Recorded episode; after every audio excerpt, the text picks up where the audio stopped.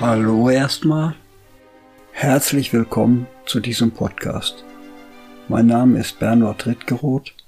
Ich bin unterdessen über 70 Jahre alt und ich möchte auf diesem Weg von Zeit zu Zeit über Gedanken und Erlebnisse aus meinem Leben berichten.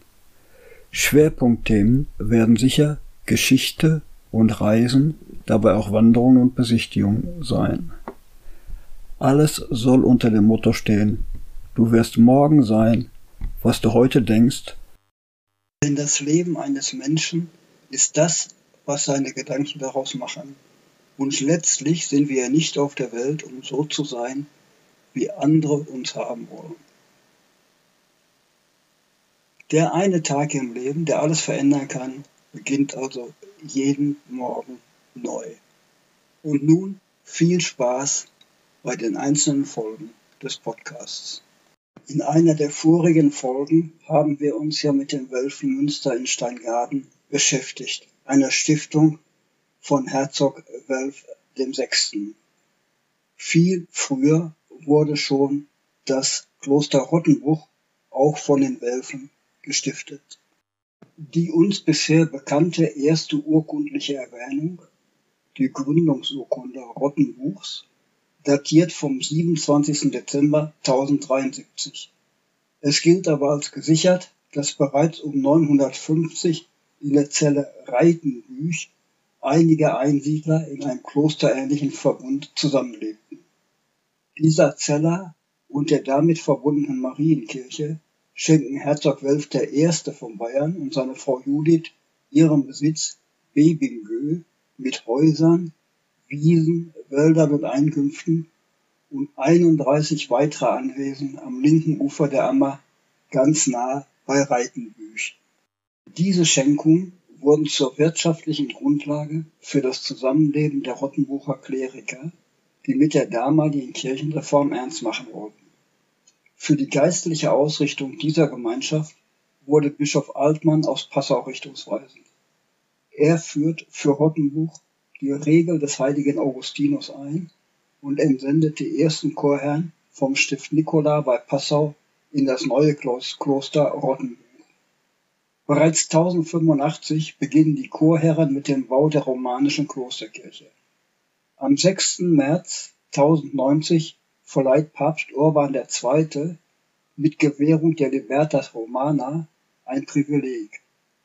Er erwählt das Augustiner Chorherrnstift zum päpstlichen Eigenkloster und stellt es unter seinen Schutz. Rottenbuch wird durch seine Vorbildfunktion das Zentrum der Kanonikreform in Bayern und Pflanzstätte des neuen Ordens.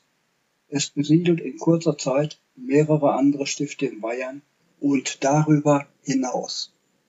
Am 28. Januar 1092 wird die Libertas Romana für Rottenbuch nochmals bestätigt, als Zeichen der Wertschätzung des Papstes, auch als Dank dafür, dass das Kloster seit 1075 päpstlicher Stützpunkt im Investiturstreit ist und für papsttreue Bischöfe und Kleriker zu einer Zufluchtsstätte wurde.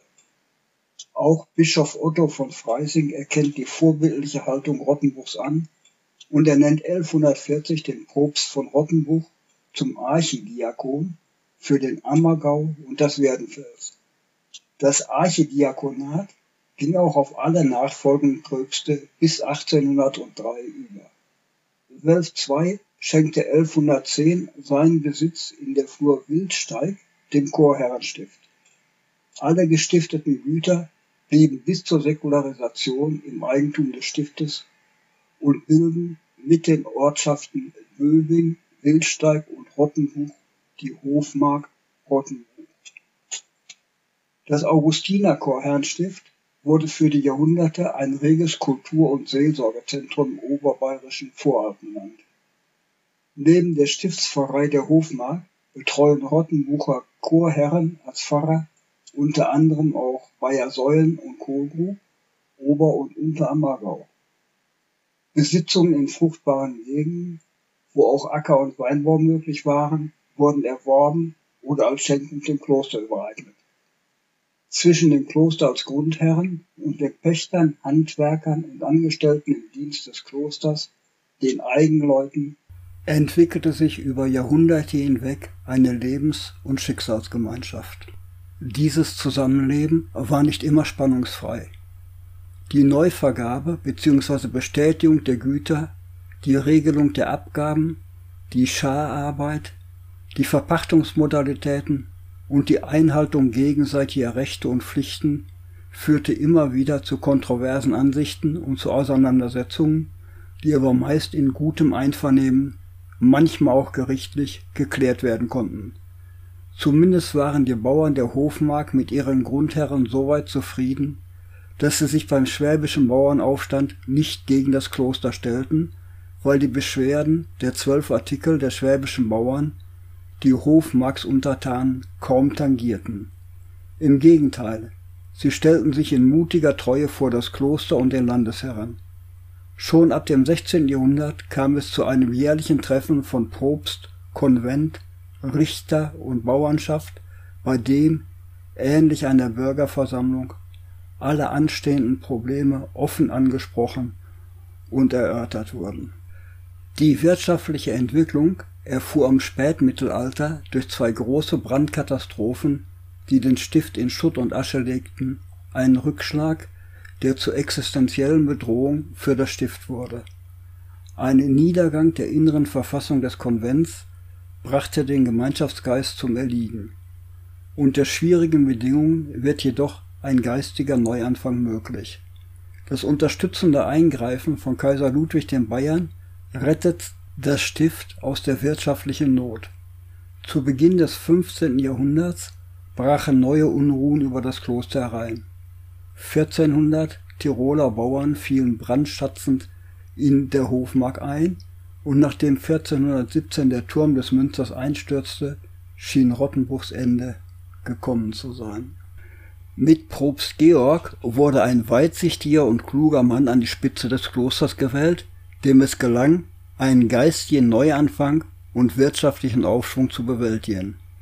Der Turm wurde neu errichtet, Prälatur und Meierhof gebaut und die romanische Kirche wird im gotischen Stil umgestaltet. Es beginnt die Wallfahrt auf den Hohen Peißenberg, die ab 1604 ganz vom Kloster betreut wird. Der Personalstand des Stiftes hat sich so gut entwickelt, dass Ende des 16. Jahrhunderts das Augustiner Chorherrenstift Rottenbuch zu den größten bayerischen Klöstern zählt. Während des Dreißigjährigen Krieges wurde das Kloster und die Hofmark mehrmals überfallen, geplündert und in Brand gesetzt. Zwischen 1633 und 1635 wütet die Pest in der Hofmark und sehr viele Menschen fallen ihr zum Opfer und werden hinweggerafft. In den nächsten Jahrzehnten führt die Behebung der Schäden welche Krieg, Plünderung und Seuchen angerichtet hatten, zu einer Wiederherstellung der äußeren, aber die Beachtung mustergültigen Ordenlebens auch zu einer erneuten inneren Ordnung. Die Wirren und Auseinandersetzungen des Spanischen Erbfolgekrieges bedeuten für das Stift und die Hofmarksleute innerhalb eines Jahres drei erneute Plünderungen durch feindliche Soldaten. Das Stift erholt sich jedoch sehr rasch und es folgt eine grandiose Blütezeit. In die Stiftskirche ziehen in einem Zeitraum von knapp zehn Jahren Barock und Rokoko ein und 1750 bis 1770 wird das ganze Stift aufwendig, jedoch ohne Protz, neu errichtet. Mitte des 18. Jahrhunderts wurde die Gnadenkapelle auf dem Hohen Peißenberg und Ende des Jahrhunderts die Wildsteiger und die Böbinger Kirche grundlegend erneuert. Das 19. Jahrhundert beginnt mit einem Überfall von 4000 französischen Soldaten und einer neunmonatigen Besatzung. Am 21. März 1803 wird den Konventualen des Augustiner Chorherrenstifts Rottenbuch mitgeteilt, dass das Kloster zum 1. April des Jahres aufgehoben ist. Durch die Umsetzung des Reichsdeputationshauptschlusses wurde das Stift im 730. Jahr seit seiner Gründung säkularisiert. Die Klosteranlage, die Pfarrkirche St. Ulrich, Kapellen und Nebengebäuden wurden auf Abbruch verkauft und versteigert. Der gesamte Klosterbesitz, einschließlich aller Bücher der weltberühmten Klosterbibliothek, wurden in die Residenz nach München gebracht oder verkauft und versteigert. Rottenbuch, das mit weitem Abstand bestgeführte Kloster Bayerns, verfiel innerhalb kürzester Zeit in die Unbedeutendheit. Die Säkularisierung des Augustiner Chorherrenstifts bedeutete nicht nur für die Chorherren, die fast alle Rottenbuch verlassen mussten, sondern auch für die Hofmarksleute, die Grunduntertanen, die Handwerker und Angestellten des Klosters das wirtschaftliche Aus. Die Säkularisation zerstörte ein gewachsenes Gemeinwesen, das dem Einzelnen wirtschaftliche Wohlergehen und Förderung, soziale Absicherung, medizinische Versorgung und kostenlose Bildungschancen ermöglicht hatte. Mit der Auflösung des Augustiner Chorherrenstifts wurde das religiöse, kulturelle, schulische und wirtschaftliche Zentrum der Hofmark Rottenbuch ausgelöscht.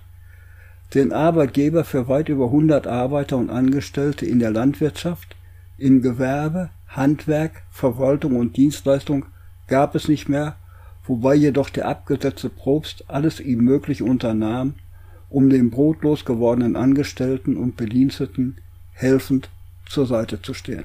Den Grunduntertanen bot sich nach vier Jahren Unsicherheit endlich die Möglichkeit, gegen eine pauschalierte Geldzahlung an den bayerischen Staat, dem Rechtsnachfolger des Stifts, das Eigentumsrecht an ihren Höfen zu erwerben. Die inneren und äußeren Spuren, die Klöster und Stifte in Bayern hinterlassen haben, ermöglichten jedoch auch, dass auf dem Boden von Säkularisation und Mediatisierung der moderne bayerische Staat entstehen konnte.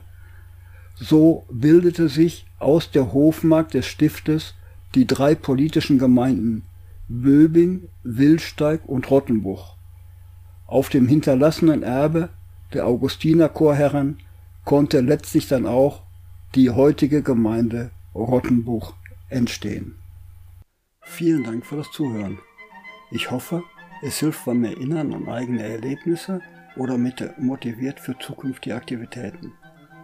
Natürlich freue ich mich über Feedbacks, momentan über Twitter unter @beritgeroth, per E-Mail unter ritti mit ie.tonspur at t-online sowie auf Facebook und WhatsApp.